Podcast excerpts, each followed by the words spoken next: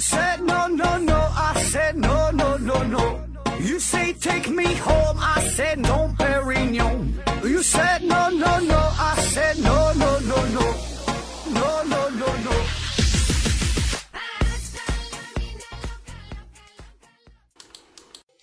拼命探索，不计后果。欢迎您收听思考盒子，开启我们一个全新的系列，叫“药不能停”，说一说日常生活中那些我们常见的，并且需要长期服用药物的疾病。其实，关于医学、关于疾病这个主题，一开始我是拒绝的。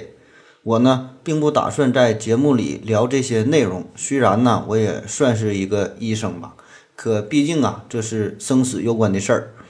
任何关于疾病的问题，我的建议都是去正规医院找正经大夫，哪怕是一场感冒、一场胃炎，你也千万别挺着。如果你真觉得要是听了我这一期节目就能治疗你多年的颈椎腰腿痛、肚子憋堵胀、白内障看不清、风湿病、关节炎的话，那我也就不用在这里边瞎逼逼了。我早就获得诺贝尔医学奖了，我就直接干个直销，卖点保健品，那保证也比做节目赚钱。那假如你听我这一小时的节目就能把你这个病看好，那医院也早就黄铺了。所以呀。咱们呢就抱着一个看热闹不怕事儿大的心态来听听这期节目。如果你真能在这个节目之中啊，呃，对于医学啊，对于疾病有了么有了更进一步的一丁点儿的了解，得到了一些什么，那么呢，这就是你自己的本事了，和我也没啥太大关系。其实，在医学领域，任何一个疾病啊都没那么简单。每个领域的学习也都没有什么速成大法，都得一点一滴的去积累，否则医学生啊也就不用吭哧瘪肚的上五年大学，然后还啥也没学会了。所以，关于健康、关于疾病、关于生命这些事儿，没有那么简单。尤其呢是在看过了那么多的背叛。但是呢，作为一档大众娱乐科普催眠节目，我觉得还是有必要和大家分享一下与疾病相关的基础知识。起码呢，就是咱以后去医院看病啊、买药啊，别被别人忽悠了。那就算是忽悠，也别忽悠的太狠了。这呢，也算是我为构建社会主义和谐社会做了一丁点的贡献，发出一份光，放出一份热。那好了，闲言少叙，今天咱就聊一聊高血压。要说高血压这事儿，那真是太常见了。我在网上查了一下数据。最新的数据表明，现在呀，我国高血压的患者高达两亿人。那也有的说法说已经达到了二点七亿人口，也就是五六个人里边就得有一个人患有高血压。可是啊，在这么多的人群当中，对于高血压这事儿真正了解的并不多，存在着很多都是误解。那么我就尽可能的用一些相对通俗的语言说说我个人的。了解说说一个泌尿外科大夫对于高血压的认识，希望呢您听了这期节目以后，能够更好的了解这个病，而不是呃再去医院看病的时候对医生医生说说呀我什么检查也不用做，我也没有事儿，你给我开点药能控制控制血压就行，或者是非常自信的说我还年轻，我血压高，但是我脑袋不疼，啥事儿也没有，啥也不耽误，我也不用吃药。那首先。咱就得说说高血压这个定义。其实啊，准确的说，高血压这三个字儿，这呢是一种症状，并不是一个疾病的诊断。那这是啥意思？比如说，你说你感冒了，发热、咳嗽、流鼻涕、乏力，这些呢都是你的症状，而这个诊断应该叫上呼吸道感染才对。而这个高血压，那就是血压高呗，那就像你体温高一样，是你身体的一种表现。但是至于具体是什么原因引起的，这呢就有很多种了。那我们平时说的高血压，更准确的说法呢，应该叫做原发性高血压病，这呢才是一种一种这个疾病的名字。那既然有原发性的高血压，那就得有继发性的呗。这呢就是另外一大类这个血压升高。嗯，主要呢就是指啊一些有这个确切的原因引起的血压升高这种改变。那比如说有一种病呢，叫做肾动脉狭窄，就是肾脏的这个动脉呀就堵上了，它就窄了，然后呢，肾素、血管紧张素这个系统的活性就明显升高了，你血压呢就跟着高了。那比如说有一种病叫做四个细胞瘤，就是让你这个肾上腺呐玩了命的工作，玩了命的分泌各种激素，那就像是看这个恐怖片一样，你紧不紧张？你害不害怕？你惊不惊恐？你发不发怵？就是当这个针子啊，缓缓地从这个井里边爬出来，走到了你的眼前，你说你血压高不高？那对于这种情况的高血压，你呢就需要针对于原发的疾病进行治疗，得想着法儿的把这个针子变成海绵宝宝，然后呢，这个根儿解除了，你这个血压也就平稳了。那扯得有点远了，因为我们平时说的高血压都是原发性的高血压，也就是说没有上述具体的这些原因引起。嗯，这种原发性高血压占这个所有高血压患者的大约百分之九十以上，就是与这个真子无关的这个类型嘛，所以这也是我们今天所讨论的重点。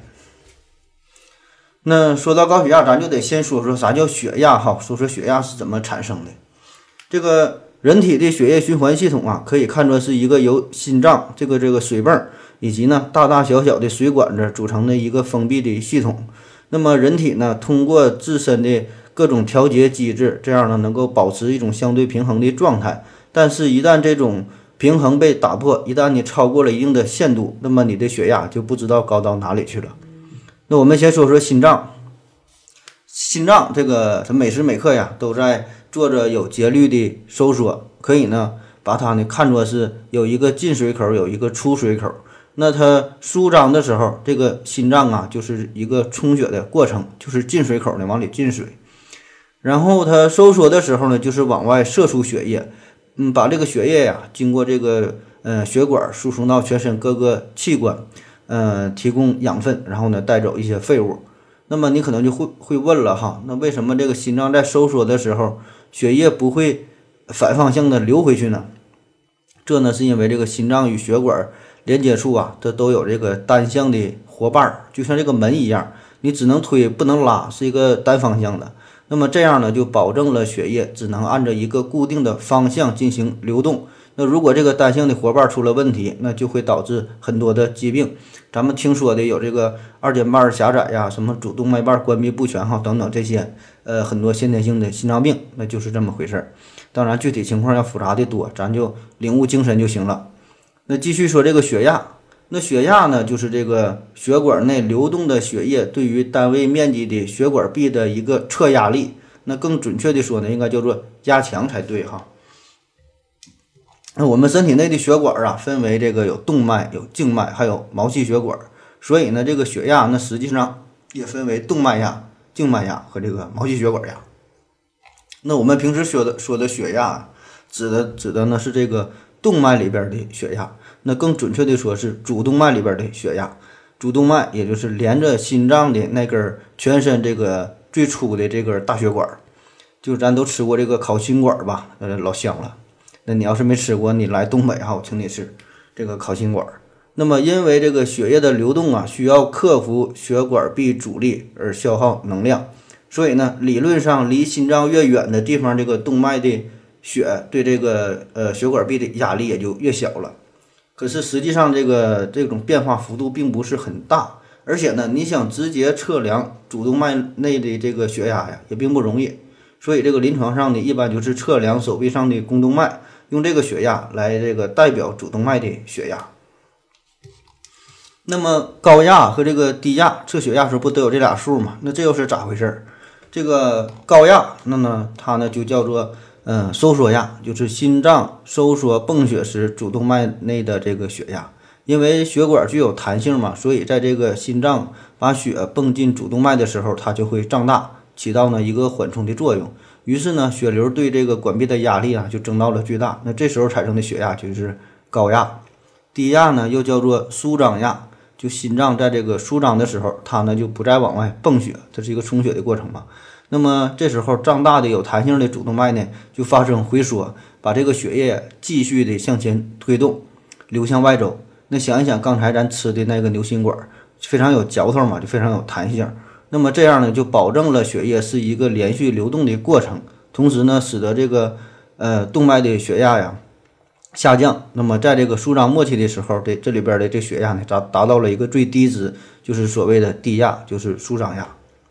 那再说说这个血压的单位，就是我们平时常用的嗯毫米汞柱，用这个数呢来表示血压的单位。这呢就类似于光年一样，就是用这个光跑一年的路程来表示长度。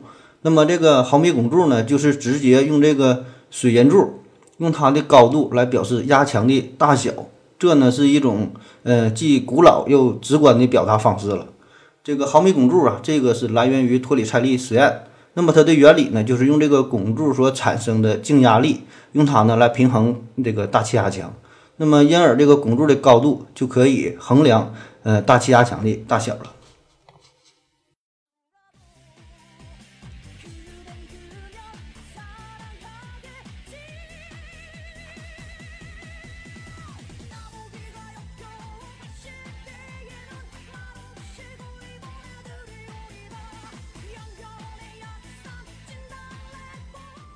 好了，喝了口水回来，我们继续聊。有了以上刚才说的那些基础知识，那下面呢，我们就要讲点技术层面的事儿了。血压是怎么形成的呢？生理书上是这么说的：心血管系统内有足够血量的充盈，心脏射血，血管外周阻力及大动脉的弹性助气作用是血压形成的基本条件。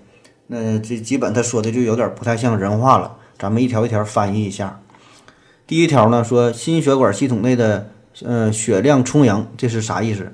这里呢，我们默许了一个前提条件，就是我们的人体循环这个系统啊是一个闭合系统。那很显然，这里边血液越多，压力呢就越大，这个应该不难理解。那作为我们八零后，小时候呢都应该玩过，用这个气米芯啊做这个吃水箱，那都有这种体会。冲水越多，压力越大。但是呢，对于人体这里边还有一个要强调的问题。就是血液的这个量啊，是一个相对的量，这与这个血液实际的量和这个血管的容积啊都有关。在这个血液量不变的前提下，由于呢血管在神经、体液等等各种因素的调节之下，它呢可以发生舒张，可以发生收缩。同时呢，这个血液也可以可以也可以与这个人体内的第三间隙的液体呀发生交换。所以呢，血管的充盈的程度自然呢也就不一样。我们可以想象成一个有弹性的水管，然后呢，这个水管里边的这个水量啊又是不太确定，所以我们呢用这个呃循环系统的平均充盈压来反映这个充盈的程度更为合适，而不是说单纯的看容量，单纯的看这个液体量。那所谓的这个呃充盈的程度哈，嗯，就是当这个心脏。停止跳动的时候，循环系统内各处的压力呢，都应都应当是相等的。那么这个压力就称之为循环系统的平均充盈压。它呢是由于血量大于血管的容量所造成的这个压力。那显然，在这个血管容积不变而这个血量增多，或者是这个血液量不变而这个容积减小这种情况之下，都会引起充盈压的升高，这个血压也就随之升高了。第二方面呢是这个心脏的作用。首先呢是这个心脏的射血，这个心脏的收缩过程啊，就是为这个血液的流动呃提供了能量。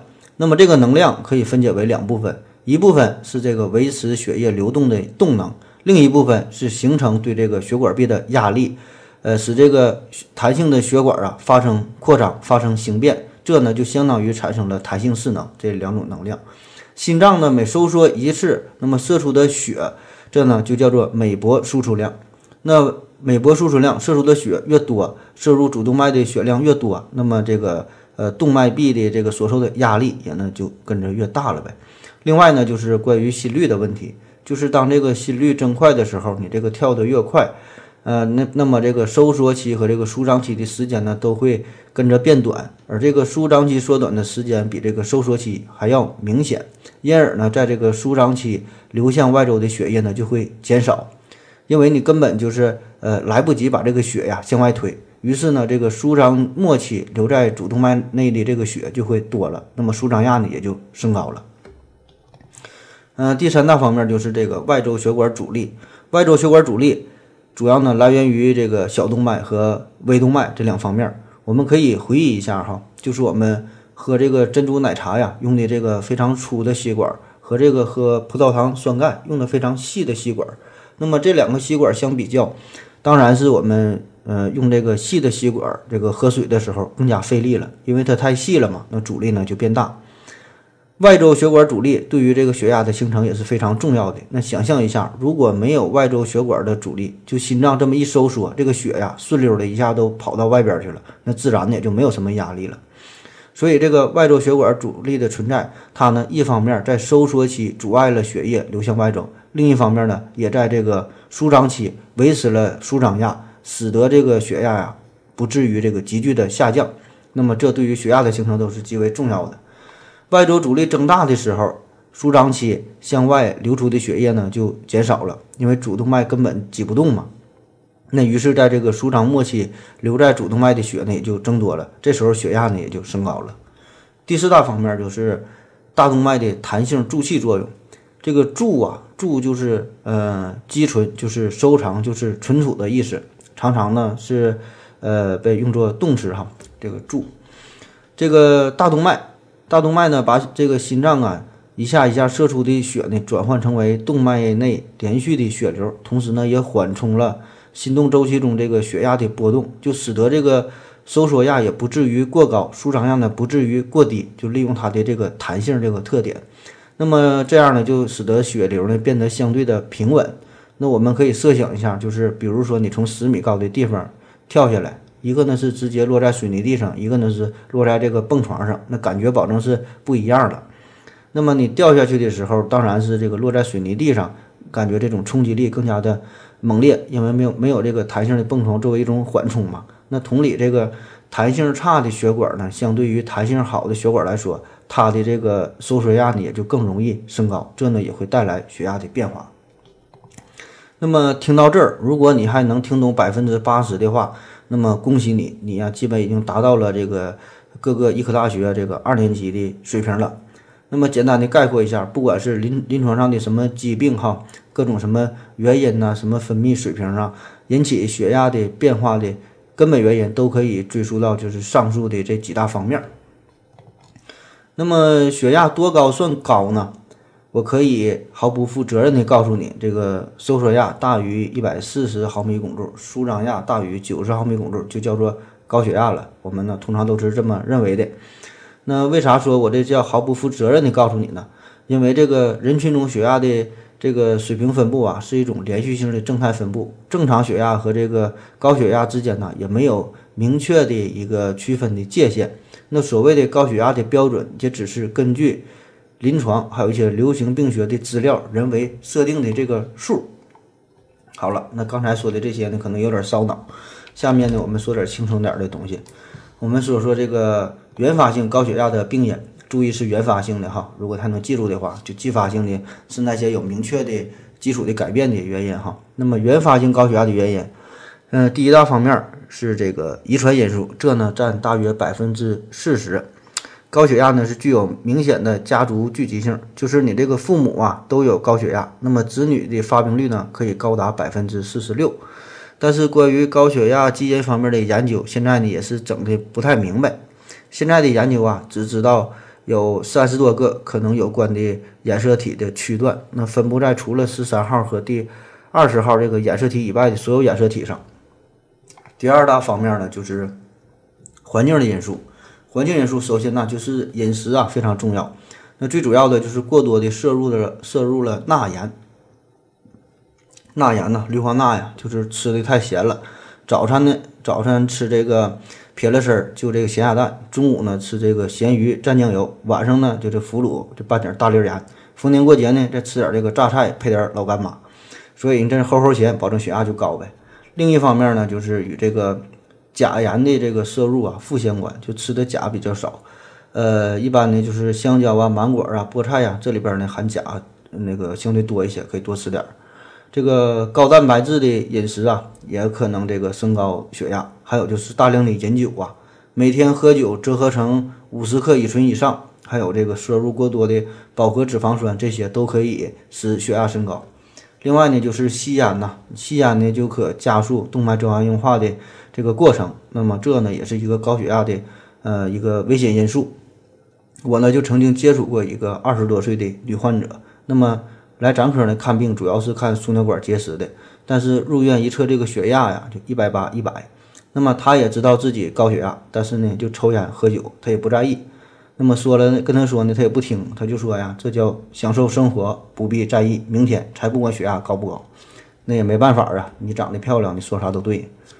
嗯，另外呢，还有一个一方面就是精神应激方面，就是脑力劳动者比这个体力劳动者呢就更容易患有高血压，特别呢是从事一些精神高度紧张的职业，比如说赛车手啊，比如说外科医生啊，比如说警察呀，比如说小偷啊，那么这些呢就更容易呃患有这个高血压。嗯，还有就是在这个噪声中这种环境中啊，血压呢也容易升高。还有其他许多方面吧，比如说。呃，肥胖这个，再回到二零四九的刘院长的节目中，前几期就说过这个体重指数啊，这个嗯 BMI 这个指数就是用体重除以身高的平方。这个血压呢和这个 BMI 啊，这个是正相关的。呃，另外就是避孕药啊也会影响血压，但是好消息就是这种影响呢是可逆的，就你药一停了，血压呢就会降下来，所以各位女性朋友也不用过分的担心。当然了，这种各种各样原因还有很多种嘛，比如说年龄啊等等哈这些。嗯，下面我们说说高血压的病理方面的影响。那么啥叫病理方面呢？就是高血压会给身体各个器官、各个组织带来哪些损伤和改变呢？那么最主要的就是影响心脏和血管。长期的高血压呢，可以引起心脏的左心室肥厚和扩大。那么这个也好理解。我们说这个心脏就是一个水泵嘛，负责往外呃泵水、往外排血的。那因为这个左心室啊是主要负责收缩时往外排出血液，那么外周的阻力增大了，那么心脏呢就得更加用力的收缩，就得代偿性的增大，就得做更多的功。那么这种心大哈并不是什么好事儿。那由于这个高血压引起的心脏病，还常常的合并有这个呃。冠状动脉粥样硬化，还有这个微血管的病变等等很多改变嘛，那最终就让你这个心力衰竭，甚至呢是猝死。同样，这个高血压对于大脑啊、肾脏啊、视网膜啊等等吧，很多地方都会造成影响。那比如说对这个脑部的小动脉，就可能呢，呃，造成这个痉挛呐、硬化呀这种改变。那么脑血管的结构啊都是比较这个薄弱的。那么发生硬化后呢，就更加的脆弱了，更容易形成血栓，就是这个脑梗塞呀。那么也会因为这个血压太高造成这个脑出血。那同样对于视网膜方面的影响，视网膜的小动脉在这个高血压的初期就会发生痉挛，以后呢就逐渐的硬化，最后呢就是造成这个出血，造成渗出。那以上这些都是啊说了这些比较极为重要的呃这些器官这些部位受到这个高血压的影响。其实当这个血压升高的时候，你全全身上上下下有血管的地方都会受到影响。可是啊，很多时候都还没等表现出来，这人啊就挂掉了哈，就是还没发现。那么这高血压到底有什么样的表现呢？我们平时得怎么注意呢？因为这个高血压的症状啊因人而异，而且很多时候早期啊都没有什么特殊的症状，仅仅呢是在测量这个血压的时候意外发现自己血压增高。那也有很大部很大一部分人都是出了呃出现了其他的一些并发症的时候才。呃，意识到自己呢是有这个高血压这个病，那常见的一些症状呢，包括头晕、头痛啊、心悸啊、疲劳等等。但是这些表现呢，通常呢，在你休息之后呢，又可以自行缓解。所以呢，这就导致了我们对这个高血压，嗯，不够这个足够的重视哈。嗯，有的是出现了视力模糊啊，这个鼻子出血啊，才来就诊。那么这个时候，这个血压已经相当高了，这个症状已经是相当严重了。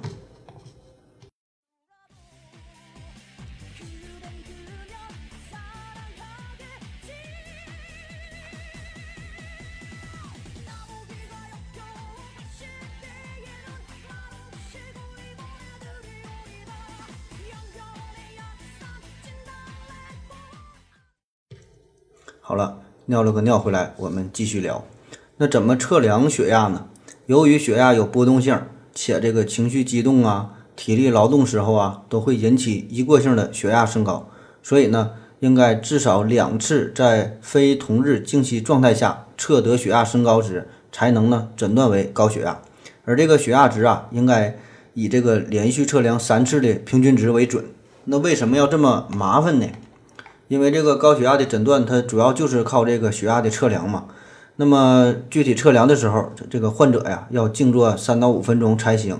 那很多人一看到医生就紧张，一看到这个护士心跳就加快，血压就跟着上涨。那俗称叫白大一性高血压。那么在家测量可能还挺好的，一到医院就高。那也有很多人，这个家里边的电子血压计呀，他不会用，也不太准，或者是这个水银柱的这血压计也不会调，这操作不当，嗯，也根本也用不好。那么这些呢，都会影响这个结果。所以呢，必须要基于一个非常准确、规范的测量，这样呢才能够呃诊断高血压这个病，并且呢知道这个具体血压的结果、这个波动、这个变化，然后才能这个指导治疗。那如果这个患者被诊断出了高血压，那么接下来呢就要进行一系列的病情的评估工作，就是让这个大夫明白呀，你这个虽然是高血压，但是看看高的严不严重，到了哪一步，就是做一大堆检查。从头发丝儿到这个脚后跟儿，哈，俗称呢是花钱不治病的环节。那么这些内容包括血常规、尿常规、肝功能、肾功能、血脂、血糖、心电图，更进一步的糖化血红蛋白、尿蛋白定量、心脏彩超、颈动脉、外周动脉血管的彩超、眼底检查、高血压视像、肾上腺的 CT、甲状腺的功能等等，一大堆一大堆的。那么这个时候，患者的心中啊，一定是有一千头羊驼奔腾而过。我不就是一个简单的高血压吗？费得饶劲让我查这么多东西吗？逮到一只羊使劲薅，到最后不还是给我开两盒拜心酮，整点这个带纹吃吗？就是为了多开检查，多赚钱，多提成哈！黑心的大夫一定这么想。那么其实对于这种思想啊，我也是丝毫不想反驳，也不想解释啥。那毕竟这个大脑是你自己的，那随便你怎么想呗。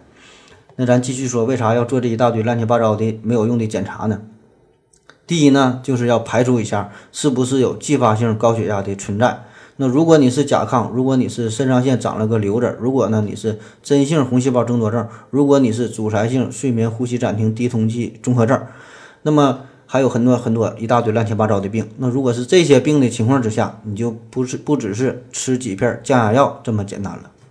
那第二大方面就是说，就算你是真的是这种就原发性高血压，那么呢也分为三六九等，轻重的程度也不一样，治疗的方法也不一样。所以呢，就要细化，根据每个患者不同的情况，那么用不同的药物。那实际上呢，这个是对患者负责任的一种表现。那怎么评估这个病情呢？到底吃什么药呢？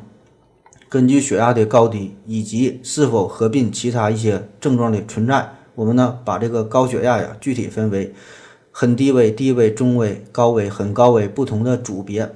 也就是，即使你这个血压的水平不是特别高。但是呢，你合并了其他很多的危险因素的存在，比如说糖尿病，比如说心脑血管疾病，比如说血脂异常，比如说肥胖等等等等这些，那么这呢都大大增加了这个高血压的危险性。那么这个时候，虽然血压不高，你呢也应该更加的重视了。那么这个具体的组别又是怎么回事儿？又是怎么治疗呢？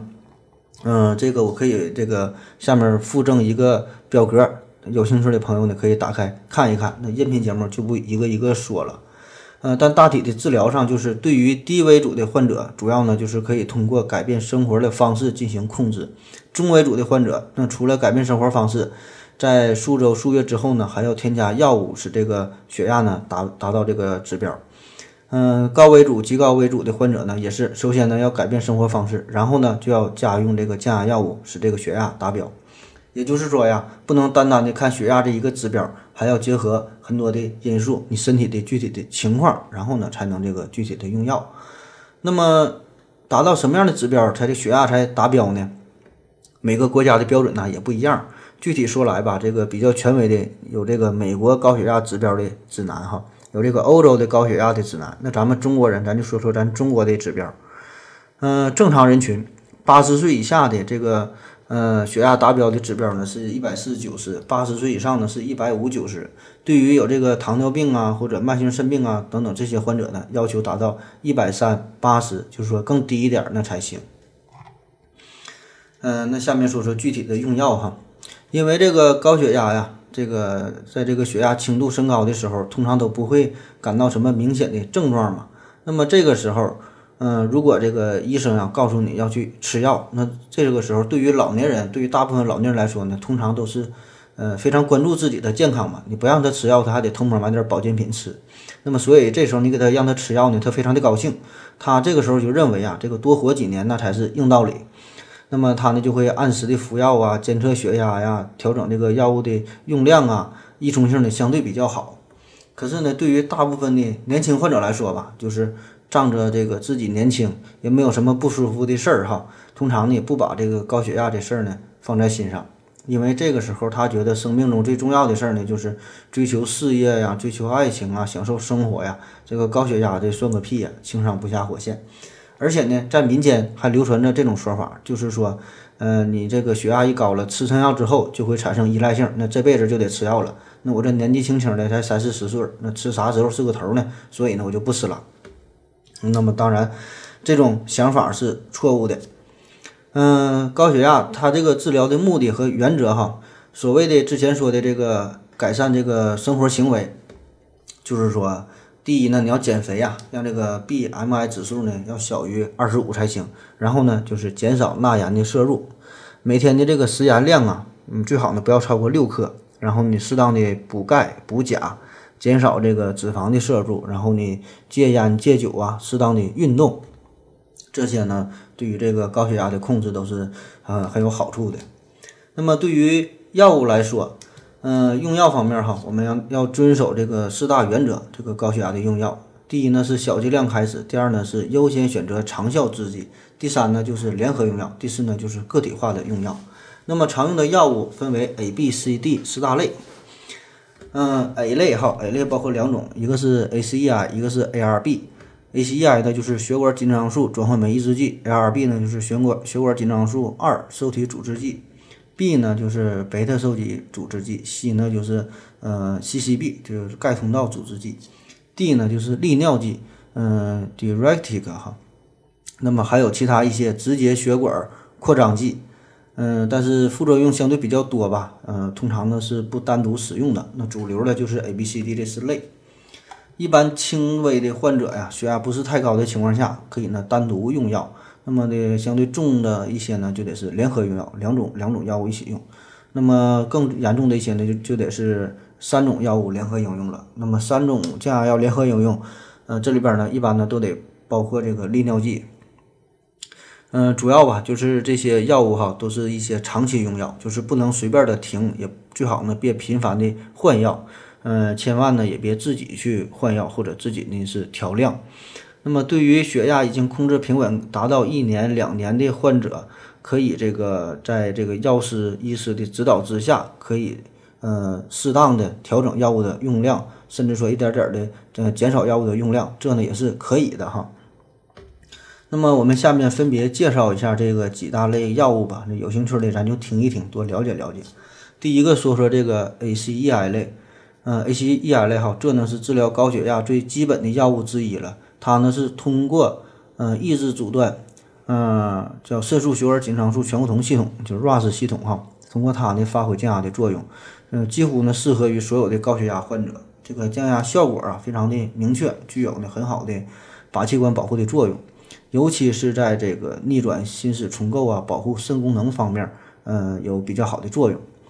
嗯，应当呢作为这个高血压伴有心脏肥厚啊、心功能不全呐、糖尿病肾病啊等等吧，伴有这多疾病的患者的一个首选的药物。常用呢的药哈，咱听过的就是各种普利，什么培罗普利啊、福辛普利、贝纳普利、卡托普利等等等等，就有普利的药，都是 ACEI。那常见的副作用呢就是干咳呀。那么 A 这里边哈，第二个就是这 ARB 药物。作用的原理呢，也是都是阻断这个 RAS 系统治疗这个高血压。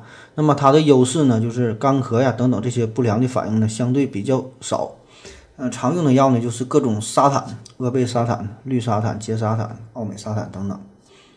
然后 B 啊，B 这类就是贝塔受体贝塔受体阻滞剂，通常呢就是阻滞这个心脏贝塔受体，而降低机体对交感肾上腺素能活性的反应，来降低血压。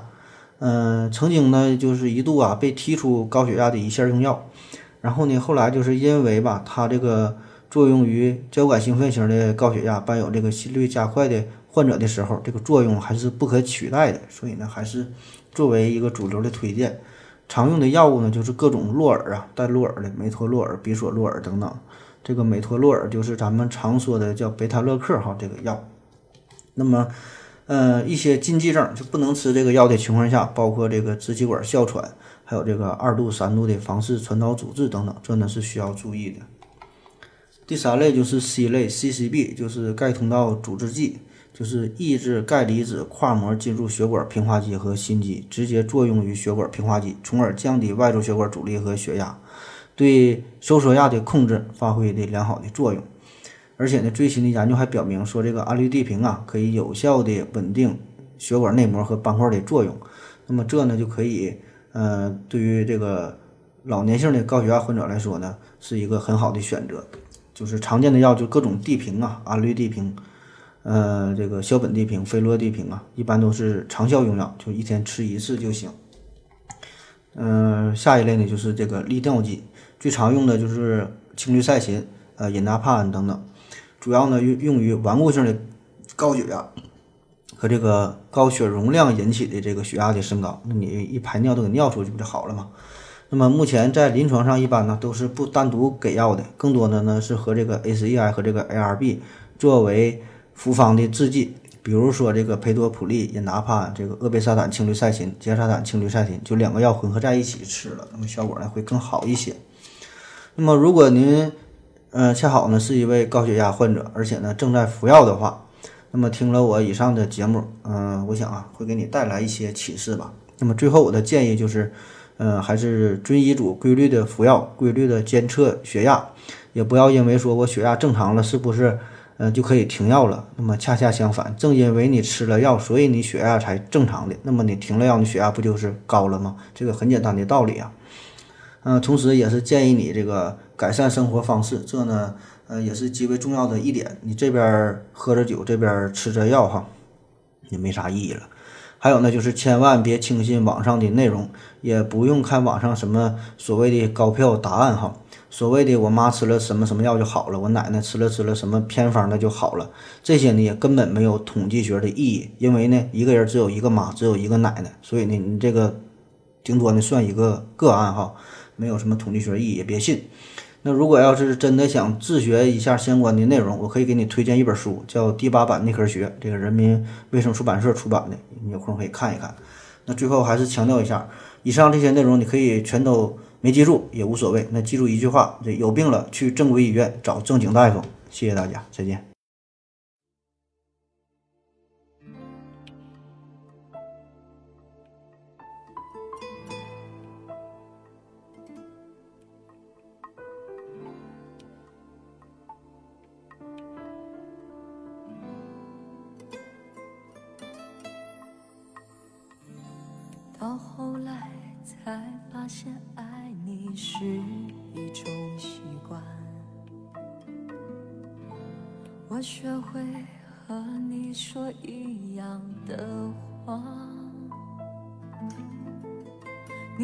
只要我在你身旁，说幸福该是什么模样。你给我的天堂，其实是一片。荒凉。要是我早可以和你一刀两断，我们就不必在爱里勉强。可是我真的不够勇敢，总为你看透，为你心软。毕竟相爱一场，不要谁心里带着伤。我可以永远笑着扮演你在你的背后自己煎熬。如果你不想要，想退出要趁早，我没有非要一起到老。我可以不问感觉，继续为爱讨好，冷眼的看着你的骄傲。若有情太难了，想别恋要趁早，就算迷恋你的拥抱，就好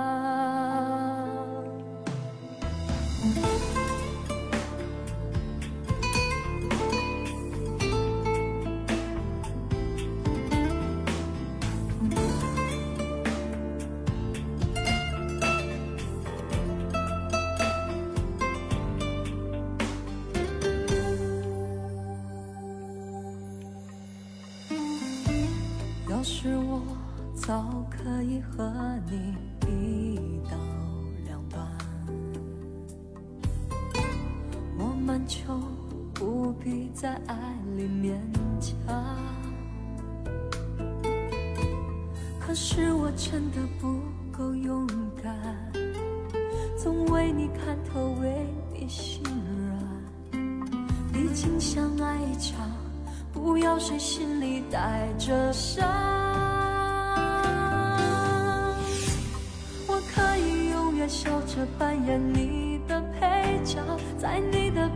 自己煎熬。如果你不想要，想退出要趁早，我没有非要一起到老。我可以不问感觉，继续为爱讨好，冷眼的看着你的骄傲。若有情太难了，想别恋要趁早，就算迷恋你的拥抱，忘了就。爱一只字，怎样的说法都能成为理由。我在这样的爱情里看见的，是男人的软弱。我可以永远笑着扮演你的配角，在你的背后自己煎熬。如果你不想要，想退出要趁早，我没有非要一起到老。我可以不问感觉，继续为爱讨好，冷眼的看着你的骄傲。若有情太难了，想别恋要趁早，就算迷恋你的拥抱，忘了就好。